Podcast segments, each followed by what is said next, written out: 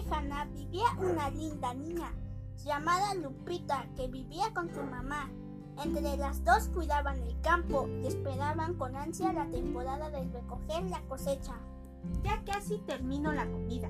Lupita ya no debe tardar. El camión de la escuela siempre llega puntual. Espero le gusten las entomatadas que le preparé. Hola mami, ya llegué. Me fue muy bien en la escuela, ¿sabes? Que vengo hambrienta. Llegas justo tiempo para disfrutar unas deliciosas entomatadas. Espero que te gusten. Ay mamá, ya sabes que sí. Toda tu comida me encanta. Pero sabes, tengo muchísimas ganas de comer pan de lote y pay de calabaza. ¿Cuándo me lo preparas? En cuanto levantemos la cosecha, ¿ya viste qué hermosos están los elotitos y calabazas? Creo que esta semana estarán listos. Sí, mami, qué emoción. Ya quiero que llegue. Cuando terminaron de comer, Lupita y su mamá fueron a tomar una siesta, pero mientras tanto unos cuervos hambrientos visitaban la granja. Oh amigos, ¿ya vieron esa granja? Se ven frutos deliciosos. Es cierto, y con el hambre que tenemos nos saben deliciosos. ¿Qué esperan? Vayamos a comer. Mm.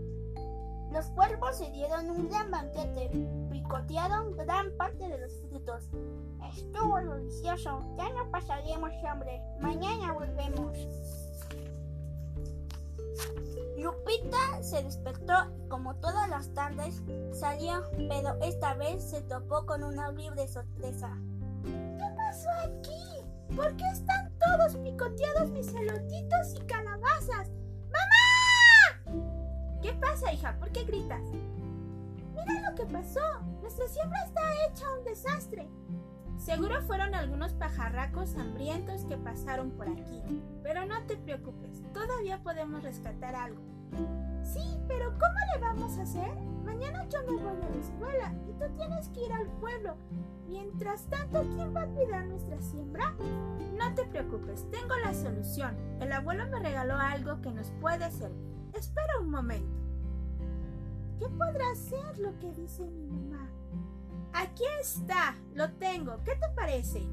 ¡Wow! Está padre tu mono, mamá. Pero ¿cómo nos puede ayudar? Se llama espantapájaros y nos servirá para que los pajaritos crean que alguien cuida la siembra y no se acercarán. Genial, mamá. ¡Qué buen regalo nos hizo el abuelo! Manos a la obra. Cuando colocaron el espantapájaros se sintieron más confiadas y se fueron a descansar. Mientras tanto, los pajarracos ya preparaban su siguiente visita. ¡Mmm, qué rico! Vamos a comer otra vez. No puede ser. ¿Ya vieron a alguien? Está brillando. Sí, es un hombre. Tenemos que esperar a que se vaya. Los pájaros siguieron volando cerca con la esperanza de comer otra vez. Pero ¿qué creen? El espantapájaros nunca se fue.